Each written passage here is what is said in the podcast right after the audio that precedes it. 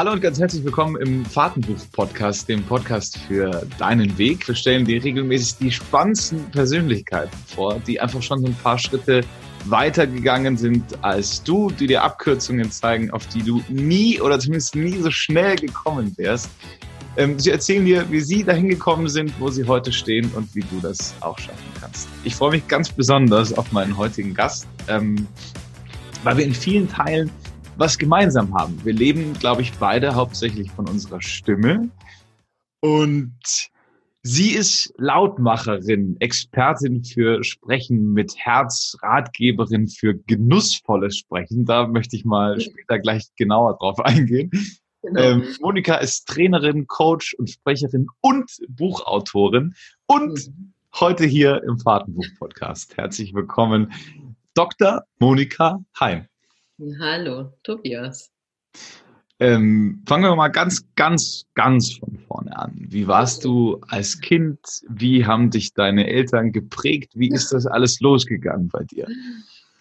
Das ist eine super Frage. Wie war ich als Kind? Das kannst du vielleicht lieber meine Eltern fragen. Ähm, ich glaube relativ eigensinnig. Und äh, meine Schwester hat mir neulich mal erzählt, dass ich immer es geschafft habe, im Gegensatz zu ihr in manchen Situationen, dass ich my way bekommen habe. Irgendwie habe ich meine Eltern da anscheinend äh, mit, mit einer äh, stärkeren Klarheit äh, geführt. Fand ich lustig zu hören, weil mir das nicht bewusst war. Und ähm, meine Schwester, glaube ich, als ältere Schwester da ähm, vielleicht, keine Ahnung, da noch, ähm, also ich war auf jeden Fall die, die störrischere hinterher. Mhm. Und ich glaube, wenn man zwei Kinder hat, ist das wahrscheinlich dann auch so ein Ermüdungsfaktor oder so. Ich weiß es nicht. Egal, das ist lange her. Ähm, meine Eltern sind beide Musiker, die haben mich in, entsprechend geprägt. Also unser, unser Leben bestand aus Chormusik, Gesangskonzerten. Also das war eigentlich, ja, all over the place quasi. Also mein mhm. Vater hat diverse Chöre geleitet, meine Mutter hat gesungen und Orgel gespielt und ja, das war irgendwie so Fulltime. Ja, und das, glaube ich, hat mich schon sehr geprägt auf eine Art. Allerdings ist es dann in eine andere Richtung weitergegangen. Und zwar? Und zwar nicht in die Klassik. Ich bin keine klassische Musikerin geworden. Also das hat mich da nicht hingezogen. Ich glaube, die Dosis an klassischer Musik, die war so hoch in meiner Kindheit, dass das dann irgendwann mal für mich auch gut war. Mhm. Ähm, und ich habe mich sehr für Musical interessiert ähm, in meiner Jugend. Also so ab 16, 17, 18 war Musical so, so ein großer Traum. Also schon Musik, aber eben eine andere Richtung. Und ähm, der finde ich auch heute noch toll. Allerdings hat sich äh, ergänzt durch tausend andere Richtungen noch dazu. Aber das Phänomen Stimme, das blieb über sozusagen für mich in meinen Studien, in, in allem, was ich so tue.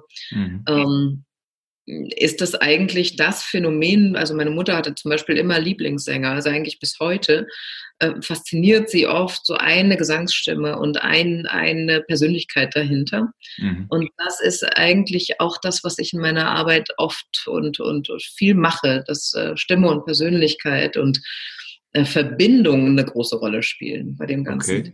Das ist übrig geblieben von dem, was meine Eltern so mit mir veranstaltet haben. ähm, was ist denn mit diesem, mit diesem Musical-Thema? Hast du da der große ähm, Bühnenstar werden wollen? Weil ich meine, so als, als Heranwachsender träumt man doch von der großen Bühne und, und Monika in front of stage. Yay. Hat nicht so ganz geklappt, nein. Also ich glaube schon, also Bühne hat mich schon, und das ist ja auch jetzt wiedergekommen als Rednerin, Bühne hat mich schon immer sehr, sehr fasziniert. Und ähm, und hat mir Freude bereitet, Leute zu inspirieren oder auch Feedbacks zu bekommen über die eigene Wirkung. Das fand ich schon mhm. immer ganz toll. Ähm, in dieser Lebensphase war es für mich zu viel. Also diese Anforderung, immer die Beste sein zu müssen und ähm, sich immer zu exponieren und eigentlich ja immer sein Innerstes nach außen zu kehren und dann möglicherweise auch Ablehnung zu erfahren das war mit dem mhm. Musical, das war schon ein bisschen hart. Also das ist schon eine Branche, wo du sehr jung, sehr erfolgreich, sehr schön, sehr dünn, sehr, mm, was weiß ich, was alles sein solltest. Ähm, bestimmt gibt es da Ausnahmen und bestimmt ist es heute auch noch mal vielfältiger geworden aufgrund der, der schillernden Persönlichkeiten, die es so gibt. Aber damals hatte es schon eine ganz schöne Form und nee, das war nicht meine, es war nicht mein, meine Heimat. Und dann habe ich irgendwann von diesem Traum Abstand genommen. Mhm. Und ähm, das war lange Zeit auch ein Wunderpunkt und mittlerweile sehe ich es als großes Geschenk an. Mhm. Gab es noch andere Träume? Gab es noch andere Träume? Hm, ich weiß gar nicht so ganz genau. Ich bin, glaube ich, nicht so der Träumer, sondern eher der Chancenergreifer. Also wenn Dinge sich entwickeln und wenn sie mich ansprechen, dann gehe ich in die Richtung. Und ich bin nicht so sehr, also manchmal habe ich so, dass ich mir dann denke, ich müsste doch mal irgendwelche Träume haben und dann nehme ich mir irgendwie ein Unternehmen vor oder einen Sender, für den ich mal sprechen möchte und dann, ja, das ist jetzt so ein Ziel und dann habe ich das erreicht und dann denke ich, hm, ja, und nun? Ist ja langweilig. Ja. und ähm, ich weiß auch nicht, ich bin da nicht so der Typ für, glaube ich, für mhm. so Träume oder hm, ganz konkrete Ziele. Ähm, vielleicht bin ich dafür auch ein bisschen zu bequem, keine Ahnung. Ich habe ähm, hab immer eher so das Gefühl, wenn mich was hinzieht, dem gehe ich gerne nach. Und ähm, was sich ergibt an Synergien, wo, wo eine gute Energie entsteht, da gehe ich hin. Relativ simpel. Relativ simpel, ja. Man braucht tatsächlich auch ein bisschen Vertrauen. Also das Thema, äh, die Dinge fügen sich so, wie sie sollen, ähm, das, glaube ich, braucht man dann an irgendeinem Punkt. Mhm. So, wenn man so ungeplant ist wie ich.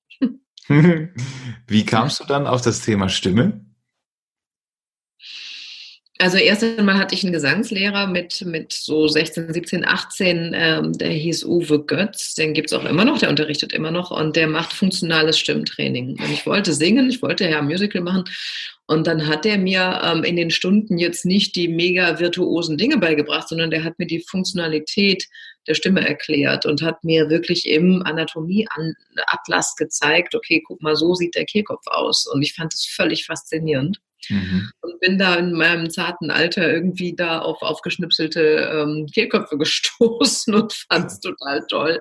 Und habe nur gedacht, wow, was für ein Wunderwerk. Also wie viel Respekt mir das eingeflößt hat, dass da diese mini kleinen Muskeln äh, Klang erzeugen. Und das machen sie den ganzen lieben langen Tag. Und wir haben eigentlich ja im Griff, wie wir diese Stimme, dieses Instrument steuern. Das fand ich mhm. total faszinierend.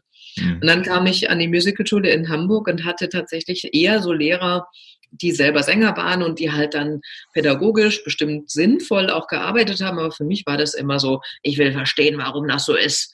Ich will wissen, wie sieht der Kehlkopf jetzt aus und will darum basteln und so. Und ich glaube, das war wirklich a pain in the ass für die Leute, weil die weil die es entweder nicht wussten oder auch nicht interessant fanden oder so. Und ich war da immer so der Rumfrickler, so was ist da los, was passiert da jetzt gerade? Warum muss ich diese Übung machen? Mhm. Und ähm, so kam das dann alles, dass ich in der Uni ähm, meinen Schwerpunkt, als ich dann Musical so hinter mir gelassen hatte und gesagt habe, okay, es ist nicht mein, mein Zuhause, habe ich angefangen, dann Phonetik zu studieren und da wieder die äh, Kehlköpfe zu begucken. Kann man so hast, sagen. Du, hast du da damals schon ähm, Werbung gesprochen oder kam das alles erst später?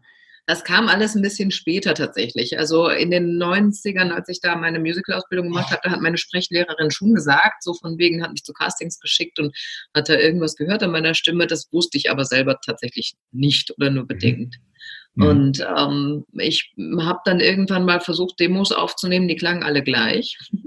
und dann hat auch jemand aus dem Markt dann gesagt, ah, es gibt so viele Sprecherinnen, lass es einfach bleiben, ist irgendwie nicht so super. Und äh, ich habe damals noch sehr viel auf solche Urteile gehört von außen. Und das mhm. ähm, wenn ich was bedauere, ich bedauere nicht viel in meinem Leben, aber das würde ich, glaube ich, bedauern, dass ich damals nicht hartnäckiger war und gesagt habe, ist mir doch egal, ob es viele Sprecherinnen gibt, ich habe da Bock drauf. Mhm. Und das habe ich erst viel später gemacht. Und oh, das hätte vielleicht schon äh, ein anderes Ergebnis ergeben, wenn ich früher angefangen hätte. Aber es passt mhm. schon alles, so wie es ist. Aber ja. Ich habe ja, habe ja ähm, über, über meine gesamte Radiolaufbahn äh, wirklich viele Moderatorinnen äh, kennengelernt, die alle, ich habe denen das zwar nie gesagt, aber die alle meiner Meinung nach immer ein Problem hatten, dass sie ihre Stimme gar nicht ihre Stimme haben sein lassen. Also die, hm. ganz viele Frauen, die haben dann in so einer sexy Stimme plötzlich moderiert oder die anderen, die ihre Stimme absichtlich tiefer gemacht haben oder höher gemacht haben. Aber irgendwie hatte ich bei keiner Frau das Gefühl, wow, das bist jetzt gerade du, der da mhm. spricht. Ähm, mhm. was bei dir aber ähm, zu 100 Prozent sofort rüberkommt. Okay, wenn du sprichst, dann sprichst du. Ähm, okay. War das ein Prozess? Hattest mhm. du diese Themen auch, äh, vor allem als Frau? Oder war die Stimme dann da? Das ist eine super Frage. Ähm Also erstmal klar gibt es schon auch sowas bei mir wie Bühnenstimme oder wie, also manchmal beobachte ich das schon, dass ich manchmal privat auch nochmal anders klinge als ähm, im Beruf und das zum Teil gesteuert ist. Manchmal passiert das auch einfach so. Oder wenn ich Englisch rede, weiß ich, da sind andere Resonanzen am Machen. Ähm, also insofern, ich beobachte das und da gibt es aus meiner Sicht schon auch Nuancen. Aber ich versuche jetzt nicht, äh, das, was du vorgemacht hast, eine bestimmte, ähm, bestimmte Wirkung oder besonders sexy oder was weiß ich was zu wirken, weil ich glaube, dass das halt nicht funktioniert. Dann erfüllen wir irgendwie so eine komische Form und ein, ein, ein, ja, eine, eine Stimmhülle, sage ich mal, mhm. von dem Glauben, dass die irgendwie funktioniert, aber man hört halt nichts von dem Inneren raus. Mhm. Und das heißt, das, was mich begeistert oder was mich irgendwie aufregt oder was ich witzig finde oder irgendwelche komischen, lustigen Töne, ja, die kommen halt überhaupt nicht raus. Und die machen es ja eigentlich erst interessant. Es geht ja nicht um die perfekten Töne. Das habe ich, glaube ich, lange Zeit gedacht. Ich habe lange Zeit, glaube ich, vermutet, ich muss irgendwie schön sprechen. Mhm. Und mittlerweile weiß ich auch aus meinen Vorträgen, dass das nicht unbedingt die schönen Stellen sind, die Leute berühren, sondern eben auch die, wo es mich ähm, rausreißt, weil ich irgendwie äh, quietschen muss, weil mich was so begeistert oder mhm. äh, weil ich irgendeinen Witz mache oder wenn die Töne halt größer werden, also mehr verschiedene, mehr von meinem Ausdruck rausgeben. Also wenn jemand glaubt, das muss alles schön und richtig klingen, ist das, glaube ich, nicht die richtige Idee. Magst du deine Stimme? Ja, mittlerweile schon auf jeden Fall. Das mittlerweile ja, schon. Ah, okay. Also war es eben doch ein Prozess. Ah, das, ja, bei jedem, glaube ich. Also wenn man sich zum ersten Mal auf einer Kassette oder, also zu meiner Zeit aus auf Kassette hört. Ah, also damals. Meine auch übrigens. Ja, na gut, okay. ähm, dann ist es ja schon so, dass man denkt, oh Gott, das bin doch wohl nicht ich. Ja, was ist denn das für eine komische Stimme? Weil wir uns ja übers Innenohr ganz anders wahrnehmen. Mhm. Und ähm, ich glaube, das Erlebnis hat so jeder, dass man das Gefühl hat, oh nee, ey, das bin doch nicht ich. Und je mehr man sich mit der Stimme beschäftigt und die kennenlernt und Feedbacks bekommt und sich wieder mehr mit damit beschäftigt, sich aufnimmt, ähm, all diese Dinge, die tragen zum Prozess bei. Und als Sprecher, das kennst du sicherlich auch, hat man sich ja dauernd selber auf den Kopfhörer. Das heißt, du hast keine andere Chance, als dich zu hören und auch deine Stimme zu mögen. Und wenn du es 25 Mal vom Kunden vorgespielt bekommst, weil die hätten gerne von Version 1 das und von Version 3 das und betonen doch das und noch mal ein bisschen und dann hast du keine andere Chance, als das irgendwann auch okay zu finden, was du da hm. machst. Hm. Weil sonst drehst du ja durch. Ja. und deswegen, also ich, ich glaube, ja, ich weiß, ich habe diese Stimme und ich mag die und ich weiß, die hat sich entwickelt und die hat sich entwickelt mit der Ausbildung anderer Menschen interessanterweise. Okay. Ich habe irgendwann mal meine Mailbox neu besprochen nach einer sehr, sehr langen Zeit und habe dann festgestellt, huch, ich klang doch deutlich anders noch von, mhm. was weiß ich, damals fünf Jahre zurück oder so.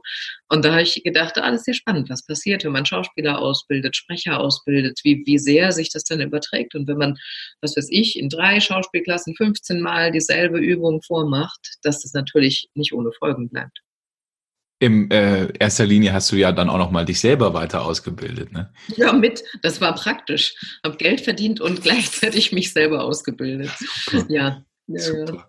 Ja. Ähm, wie ging es dir bei deinen ersten Auftritten als Sprecherin auf der Bühne? Ähm, meine Erfahrung war da immer, ich habe das auch heute noch nicht ganz abgelegt, aber dass die Menschen ja erwarten, dass du dann gut klingst. Also wenn jetzt die Sprechtrainerin plötzlich einen Sprechaussetzer hat. Ähm, ist dir das mal passiert? Sprechaussetzer, meinst du so, dass die Stimme wegbricht? Oder ja, genau. Oder plötzlich räuspert sich die Sprechtrainerin. Das darf man doch gar nicht. Ja, das darf man gar nicht. Wobei viele wissen das gar nicht, dass man das nicht darf. Das muss man denen dann erzählen. Also ich glaube, wenn ich solche vermeintliche Schwächen habe, dann spiele ich mit denen auch entsprechend und erkläre denen hinterher, dass man das eigentlich nicht machen darf. Hm. Und das Schöne ist dann aber auch Mensch zu bleiben. Also wenn ich da, deswegen mag ich immer nicht so ähm, so dieses Perfektionsbild. Also natürlich mache ich auch meine Fehler oder habe unsaubere Aussprache hier und da oder was der Geier was. Ich, das ist gar nicht mein Bestreben, da vollständig oder perfekt zu sein. Ähm, hm. Ich glaube, was die Leute erwarten, ist, dass man tatsächlich Kontakt herstellt mit der Stimme und dass man hörbar ist von innen nach außen mhm. als Mensch und nicht irgendwie, also wenn ich da stünde und die ganze Zeit nur eine schöne Stimme produziere, das interessiert ja keine Sau. Mhm. Das ist einfach langweilig. Ja, dann kann ja. ich auch also pff, äh, Gedichte rezitieren. Mhm. Das passiert, also äh, wobei das natürlich im besten Falle auch nicht langweilig ist, aber ähm, Ja, wäre auf jeden Fall eine schöne Aufnahme für Hörbuch zum Beispiel. Ja, ja, ja, genau. Aber das, ja, wobei auch Hörbuch sollte ja im besten Fall lebendig und natürlich sein. Mhm. Aber ich hatte, lustig, weil du fragst, ich war gerade letzte Woche in Waldshut und habe dort einen Vortrag gehalten vor, ich weiß nicht, 380 Leuten und ich war so erkältet. Und das war großartig, weil ich bin auf die Bühne und habe das halt erzählt und erklärt, dass ich nicht ganz alleine angereist bin, sondern so ein paar Viren mitgenommen habe. Und ähm, die Leute haben es mit viel Humor aufgefasst und ich habe halt zweimal irgendwie wirklich kleine Hustensalven gehabt und den Rest mhm. der Zeit sehr, sehr versucht. Immer wieder habe ich den Leuten noch gesagt, ich muss ökonomisch jetzt mit meiner Stimme umgehen, sonst kommt kein Ton mehr raus. Und ähm, das ist tatsächlich gut gelungen, weil die Leute wirklich einfach sehen, okay, man kann auch mit einer angegriffenen Stimme umgehen und mhm. navigieren und einigermaßen virtuos umgehen und dazu stehen, dass sie halt mal nicht läuft. Geht auch. Was geht? Was ist ähm, Sprechen mit Herz? Hm, das ist ja, wenn das passiert, wenn du wirklich eine Verbindung zum anderen kriegst. Also das, was bei mir auf der Überschrift steht, ist, ich will Kontakt. Also ich will auch, dass meine Kunden lernen, dass es nicht nur darum geht, laut zu sprechen oder ähm, irgendwie, was weiß ich, einen tollen Eindruck zu erwecken, sondern es geht ja darum, dass du wirklich mit dem anderen in Kontakt kommst. Und das wirklich voller Inbrunst, sag ich mal, mit, mhm. mit voller Entscheidung, dass das mein Ziel ist. Ich will Kontakt haben. Mhm. Ich will nicht ähm, als besonders unnahbar gelten oder perfekt oder sonst irgendwas, sondern ich will ja den Kontakt. Also muss ich irgendwie zusehen, dass die Stimme, die ich produziere, ähm, etwas mit mir zu tun hat. Also wie du vorhin sagtest, das muss sich anhören wie ich. Es sollte so klingen, wie ich auch im Privaten, wenn ich mich ganz, ganz sicher fühle, mit meinen Liebsten spreche. Mhm. So.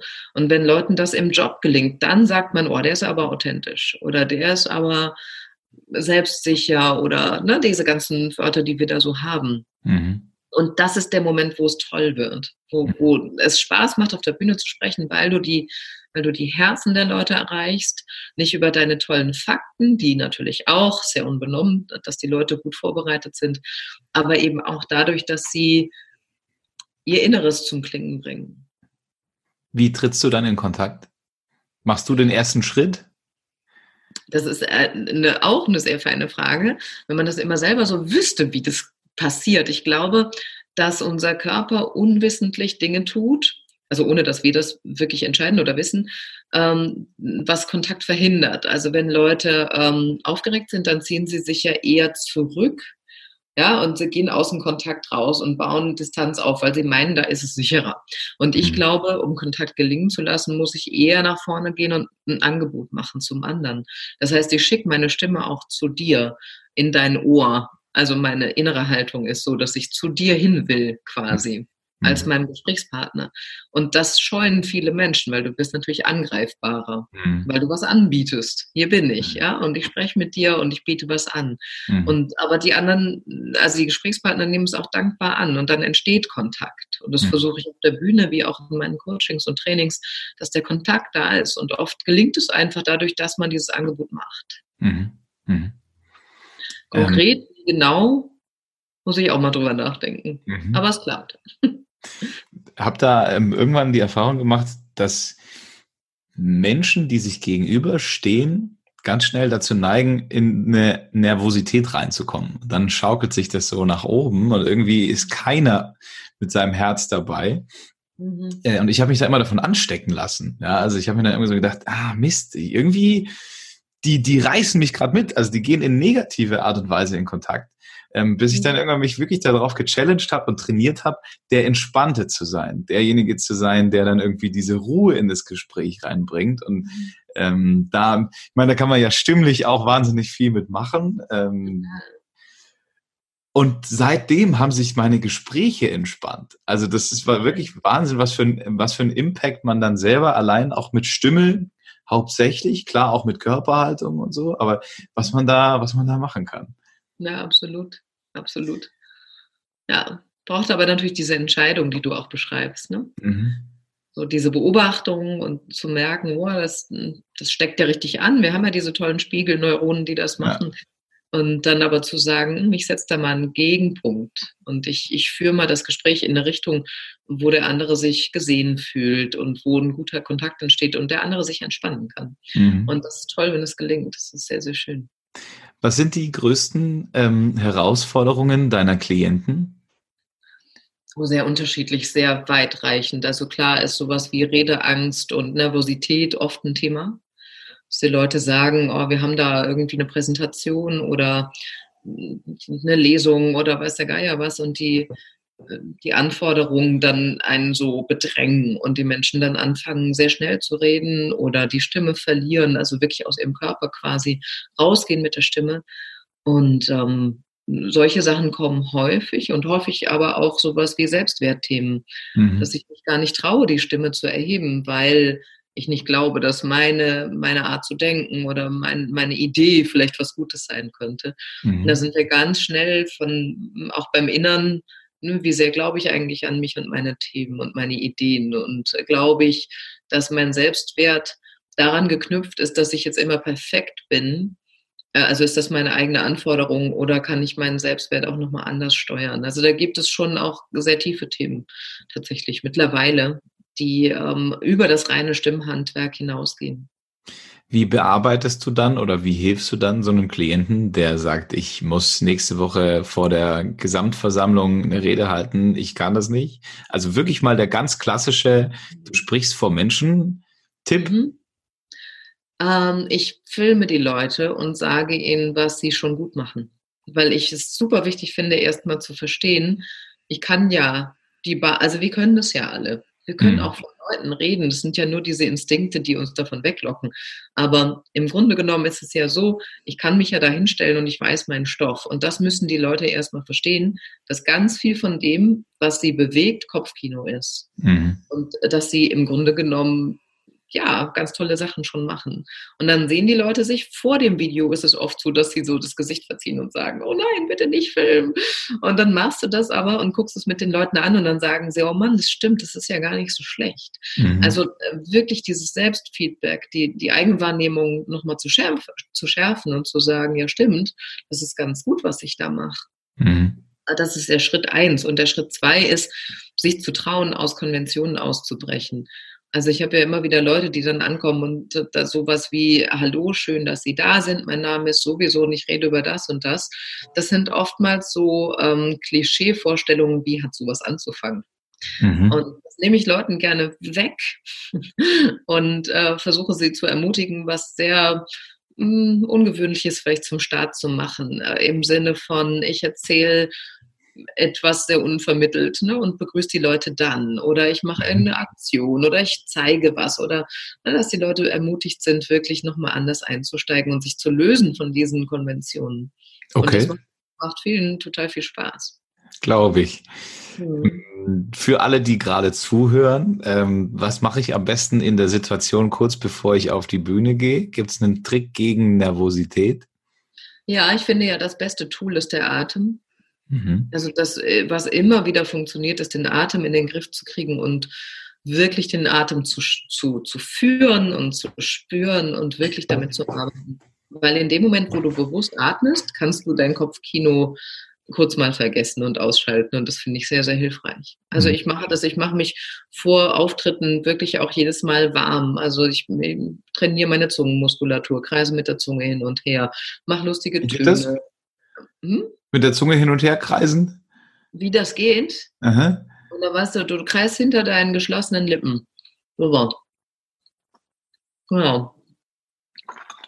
Also du musst den Mund zulassen, genau, und dann Kreise machen und das Ganze auch in die andere Richtung. Und dann merkst du irgendwann ganz stark deine Zungenmuskulatur. Auch mhm. das ist sehr gut über Kopf, äh, gegen Kopfkino, weil du dann in dem Moment nicht so viel denken kannst. Okay. Ja, also wenn du es fünfmal rechts machst, fünfmal links machst, die Zunge in die Wangentasche reinpiekst, machst du alles Übungen, die machst du allein in deiner Garderobe, weil das sieht komisch aus. und ähm, oder bewegst mal den Mund wirklich ganz extrem doll, wächst deine mimische Muskulatur, machst Grimassen. Ja? Das sind einfach ähm, ganz gute Mittel. Und wie gesagt, der Atem, ähm, ausatmen ist ein sehr probates Mittel gegen Nervosität. Mhm. Ähm, Gibt es da einen speziellen Move? ein Move. Ein also beziehungsweise man muss versuchen, so, so ruhig wie möglich zu werden, oder? Ja, nicht so ruhig wie möglich. Ich glaube, dass eine gewisse Aufregung ganz hilfreich ist. Mhm. Also wir sind ja hoch konzentriert in dem Moment, wo wir so einen kleinen Kick verspüren.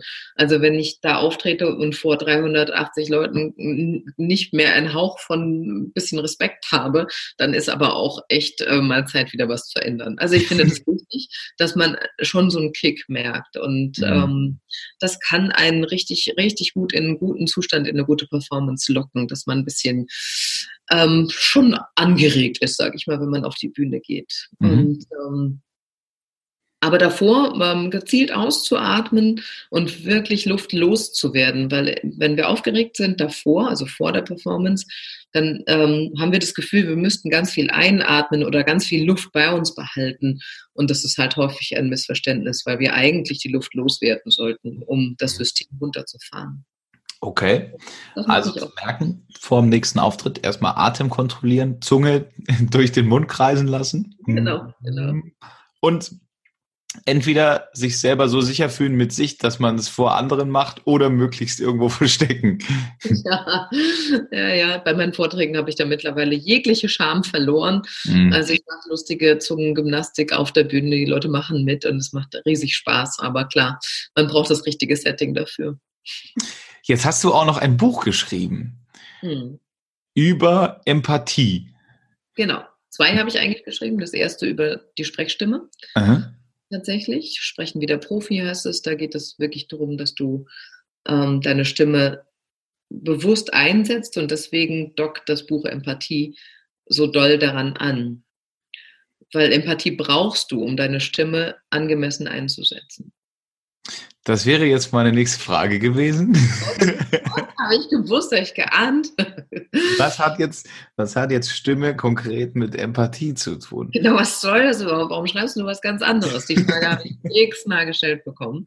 Ja, wieso wechselst du denn jetzt dein Fach? Und aus meiner Sicht ist es einfach nichts anderes, ist nur eine andere Reihenfolge. Also im Prinzip hätte ich Empathie auch zuerst schreiben können und dann ähm, die Sprechwerkzeuge drauf. Also je nachdem, wie du das betrachtest. Das mhm. erste Buch geht eigentlich auch schon darum, weil du kannst ja deine Stimme sehr unterschiedlich einsetzen. So, also ich kann jetzt mit dir rede ich, wie mir der Schnabel gewachsen ist, sage ich mal in meiner Energie, aber es gibt natürlich auch Momente, wo ich entscheiden muss, hilft das jetzt gerade oder sollte ich vielleicht meine Stimme ein bisschen runterregeln? Müsste ich ein bisschen sachlicher klingen? Mhm. Müsste ich vielleicht die Leute, wenn ich sie im Training habe und die machen nicht richtig mit, brauche ich vielleicht mehr, mehr Betonungen und mehr Melodien meiner Stimme. Also im Prinzip sind wir alle den ganzen Tag dazu angehalten zu schauen, ähm, welcher Ton passt, was ist der richtige Ton. Es gibt nicht den einen richtigen Ton, sondern es gibt viele sehr unterschiedliche richtige Töne.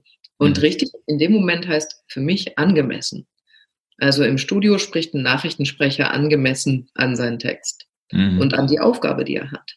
Mhm. Und ein Werbesprecher spricht hoffentlich auch angemessen an die Aufgabe, die er hat, nämlich Genuss rüberzubringen, um mhm. das schon mal wieder reinzuwerfen oder um ähm, ja, bestimmte Bilder zu erzeugen beim, beim Konsumenten dann letztlich. Also es ist immer eine Frage der Wirkungsabsicht, die, die ich habe.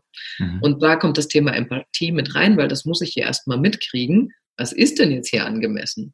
Mhm. Und wenn Leute, Führungskräfte zum Beispiel irgendwie durch die Gegend poltern und sich keinen Moment Gedanken machen, ob das gerade wirklich der Situation dient, dann fehlt ihnen nicht unbedingt die Stimmtechnik, sondern das Einfühlungsvermögen. Kann man das lernen? Ja, das glaube ich schon. Sonst hätte ich dieses Buch nicht geschrieben. ich habe äh, unterwegs beim Schreiben ganz viel gedacht, entweder ich kann es gar nicht, ich habe treffe gar keinen Ton mehr, weil in dem Moment, wo du dich in so ein Thema rein vertiefst, hast du schnell das Gefühl, oh, Hilfe, ja, wie geht denn das jetzt überhaupt? Ähm, aber ich habe da auch viel gelernt drüber, dass äh, bevor ich Töne rausgebe, vielleicht mich kurz mal frage, wie geht es dem anderen denn damit, wenn ich das jetzt sage? Mhm. Und ähm, das mal zu überprüfen auf Angemessenheit. Das kann man wieder einwerfen, das ist ja dann gar nicht mehr authentisch, aber manchmal hilft authentisch auch nicht weiter. Mhm. Also dann ist es eigentlich nur Selbstzweck und dann will ich mich irgendwie selbst erfüllen. Aber für mhm. Kontakt, der mhm. gelingen soll, brauche ich Einfühlung. Es gibt ja die Leute, die sagen, Empathie hat man oder hat man eben nicht. Punkt. Ähm, es ist dann also spätestens nachdem ich dein Buch gelesen habe, doch möglich. ja, probier mal. ähm, der richtige Ton, das ist, ein, das ist ein tolles Stichwort. Ähm, hattest du für dich selber Situationen, wo du gemerkt hast, das war der falsche? Ach, die hat man doch dauernd. Also klar, ob das jetzt, hm, es sind natürlich oft Konflikte in äh, sonst welchen Situationen, wo man einen bestimmten Ton anschlägt. Heutzutage ja auch viel über Mail, das äh, hat dann noch mehr Probleme und noch mehr, ähm, wie soll ich sagen, Verstörungscharakter, wenn man da den falschen Ton trifft. Man versucht es ja mit Smileys und irgendwelchen Zeichen dann irgendwie auszugleichen und seinen Stimmton nachzuahmen quasi. Mhm. Aber es gelingt dann doch häufig viel, viel besser, wenn man denjenigen am Telefon hat. Mhm. So, also ja, klar, passiert mir das auch. Und auf der anderen Seite kannst du Konflikte natürlich über eine bewusste Stimmführung auch steuern. Und du kannst, wenn jemand dich total angeht und sich nicht im Griff hat und ganz, was weiß ich, cholerisch wird oder sonst was und du einen ruhigen Stimmton dagegen fährst, ähm, ist es total spannend, was passiert. Und ich habe gelernt im Laufe der Jahre und mit dem Thema und mit dem Thema Stimme, mich nicht mehr so einzulassen auf, wenn jemand seine Stimme erhebt, mache ich das nicht mit. Mhm. Das ist äh, also im Prinzip häufig ein Thema mit dem falschen Ton, dass wenn, wenn einer die Stimme erhebt und Druck entsteht, geht der andere mit, weil das ist der einfachste Weg. Druck erzeugt Gegendruck und dann, pff, ne, das haben wir heutzutage ganz oft und das ist eigentlich auch ein Manko dieser Zeit, dass wir so verruhen und irgendwie Töne raushauen, sei es online oder offline, die einem einfach nicht weiterbringen. Mhm. Wir stagnieren da so und da geht die Verbindung verloren. Und das, sich immer wieder mal zu fragen, ist dieser Ton der, der die Situation besser macht und ist dieser Ton einer, den ich will, dass die Welt ihn hört? Mhm. Ähm, und das kannst du dich in Beziehungen fragen, das kannst du dich in der Kindererziehung fragen. Das frage ich mich öfter mal, wenn ich mit meiner Tochter irgendwie ähm, nicht so schöne Töne austausche, ob das jetzt so sein soll oder ob ich es anders machen könnte. Wenn mich was spontan ärgert, äh, zu überprüfen, muss ich da jetzt einsteigen und muss ich das raushauen oder kann ich auch erstmal eine Frage stellen? Weil eine Frage zu stellen hat immer eine andere Tonalität erstmal, als eine Anklage rauszuhauen. Aber pff, also ich finde es auch oft schwer. Von daher, ja, treffe ich auch immer mal wieder den, den, den falschen Ton. Und das ist auch, gehört zum Menschsein dazu. Ich glaube, wichtig ist die Reflexion dessen. Du wünschst dir mehr Empathie in unserer Gesellschaft. Wie darf ich das verstehen? Ist es in Bezug auf das Miteinander oder im Grundsatz des Menschen? Ich glaube, dass das Miteinander so roh wird, was ich gerade auch sagte, und dass, dass es immer mehr Spaltung gibt, immer mehr wir und die anderen. Es gibt immer weniger Verständnis füreinander und äh, viel schnellere, und ich glaube, da ist online, ich will überhaupt nichts verteufeln, weil ich selber viel online bin, aber ähm, die Verurteilung, die passiert viel, viel schneller, wenn ich schreibe. Und ich glaube, das hat gerade Folgen für unsere Gesellschaft. Wir nehmen uns weniger Zeit, uns einzufühlen. Wir nehmen uns viel weniger Zeit, mal Verständnis zu entwickeln für eine andere Position. Und schon geht es ganz schnell in die da, die finden das gut und wir finden dieses gut. Und also es, es spaltet sich immer mehr. Das sieht man ja gerade auch in den ganzen Klimadiskussionen. Mhm. Wie sehr, wie doll, wie krass, wie, wie, wie bösartig zum Teil wir uns gegenseitig abgrenzen und da sind das die Leugner und da sind das die äh, Jünger und dann denkst du so, wow, was ist denn hier los, ja? Wo ist denn das Gespräch, wo ist denn der Austausch, wo ist die Mitte, wo ist der gemäßigte Weg, wo man sich treffen kann? Also ich, ich stehe da oft kopfschüttelnd, was weiß ich, bei Facebook oder wo auch immer, wo sich die Kommentare häufen und du denkst so, was warum, geht hier ab? Was geht hier ab? Warum sind wir in Schwarz-Weiß gelandet? Und ja, mir fehlt da komplett die Einfühlung. Und ich hab, bin kein Physiker oder was weiß ich wie Spezialist für solche Fragen. Das heißt, ich muss mich ja auch ein Stück weit zurücknehmen und orientieren und schauen, okay, von wem könnte ich was lernen in der Hinsicht oder wem höre ich mal zu und bilde mir meine Meinung, ohne so schnell zu urteilen. Und ja, Urteile zu fällen ist der Empathie-Killer Nummer eins. Mhm. Deswegen sollten wir das immer weniger tun. Bei dir wird es dunkel gerade. Ja, ich habe auch gerade gemerkt, oh oh. Was war das? Lustig. Ähm, also mehr Fragen stellen, weniger Urteile fällen. Mhm. Hat auch eine Folge Nehme für die daraus Stimme. mit. Ja, genau. Wenn ich jetzt zu dir Kontakt aufnehmen will und sage, ich habe da so ein Gefühl von, aus meiner Stimme möchte ich noch mehr rausholen. Da ist irgendwas, aber ich habe bisher keine Möglichkeit gefunden, das zu tun. Wie kontaktiere ich dich am besten? Ähm, also über die gängigen Wege. Also ich habe eine Homepage mit meinem Namen, monikahein.de und da stehen eigentlich alle Kontaktwege drauf. E-Mail ist oft am sinnvollsten, weil ich ähm, oft unterwegs bin und dann nicht so schnell ans Telefon gehen kann. Aber auch das geht. Also die gängigen Wege vor allem als, vor allem als Frau, also wirklich, wenn ich da mal diese, diese Empfehlung aussprechen kann. Das ist mir bei so vielen Frauen, weiß ich, ist dir das auch aufgefallen? Vor allem bei Frauen, die mit ihrer Stimme so ähm, ein Thema haben. Wobei mhm. sie so tolle Stimmen hätten und so viel mehr Mut bräuchten, sich dann auch mhm. beispielsweise auf eine Bühne oder vor ein Mikrofon zu stellen und das rauslassen zu dürfen, was da mhm. drin ist. Ja, beschäftigt dich, ne, das Thema. Das, Voll. Äh, ja, Voll. ich finde es schon, also es ist auch ein, ein, wichtiges Thema und ich glaube, das ist immer noch so ein bisschen unser Geschlechtergerangel, ähm, dass Frauen, glaube ich, immer noch tief in sich so nicht so eine innere Erlaubnis haben, ihre Töne zu produzieren und zu sagen, was sie denken und oder ihre Behauptungen oder ihre Forderungen zu sagen. Ich bin da auch immer wieder unterwegs mit Frauen in, in verschiedenen Kontexten zu arbeiten, in Kursen und im Einzelcoaching und so. Und es macht total Spaß zu merken, wenn eine Frau das versteht, dass die Kraft, die sie hat in der Stimme, dass sie auch ähm, ganz in Ordnung ist und dass sie wirklich ähm, Freude und Lust daran haben darf, ihre Stimme rauszugeben. Warum das so ist, ich glaube, Geschlechterrollen, wie gesagt, spielen eine Rolle alte Vorstellungen von was darf wer. Und natürlich, klar, gibt es halt auf der anderen Seite immer noch Männer, die das ein bisschen vermitteln. Also es sind nicht die mhm. Frauen alleine, das ist halt eine Dynamik. Und ich glaube, das verwächst sich immer mehr, jetzt auch bei den nächsten Generationen, mhm. ähm, wird sich das immer mehr verwachsen, dass die Stärke bei Frauen einfach mehr sein darf. Und das ist aber sehr im Umbruch, habe ich das Gefühl. Mhm. Die Stimme der Frau ist schon deutlich gesunken in den letzten Jahrzehnten. Von daher, das, ähm, es kommt. Und da kommen immer mehr, glaube ich. Finde ich gut. Ich meine, das ist natürlich als Mann auch immer so ein bisschen, bisschen äh, sehr schön zu sagen, Mensch, Frauen, mach doch mal was, ja, weil, aber ähm, so zuletzt eine Frage, die ähm, mir auch oft begegnet ist, was, was sagst du Menschen, die sagen, ach, oh Gott, also meine Stimme ist schrecklich. Also mit meiner Stimme kann man ja gar nichts anfangen. Widersprichst du denen oder lässt du die laufen und sagst, habt ihr wahrscheinlich recht, die Stimme ist Also wenn sie zu mir kommen, dann haben sie ja doch noch einen Funken Hoffnung. Ich glaube, jemand, der es ganz schlimm findet, der kommt dann erst gar nicht. Also wenn sie denn bei mir auflaufen oder in irgendeiner in einer Situation vor mir stehen und sowas sagen, widerspreche ich schon. Ähm, jetzt aber nicht, nicht so ad absurdum, also nicht so, dass sie Unrecht haben oder sowas, sondern einfach, dass sie vielleicht noch mehr kennenlernen müssen über ihre Stimme.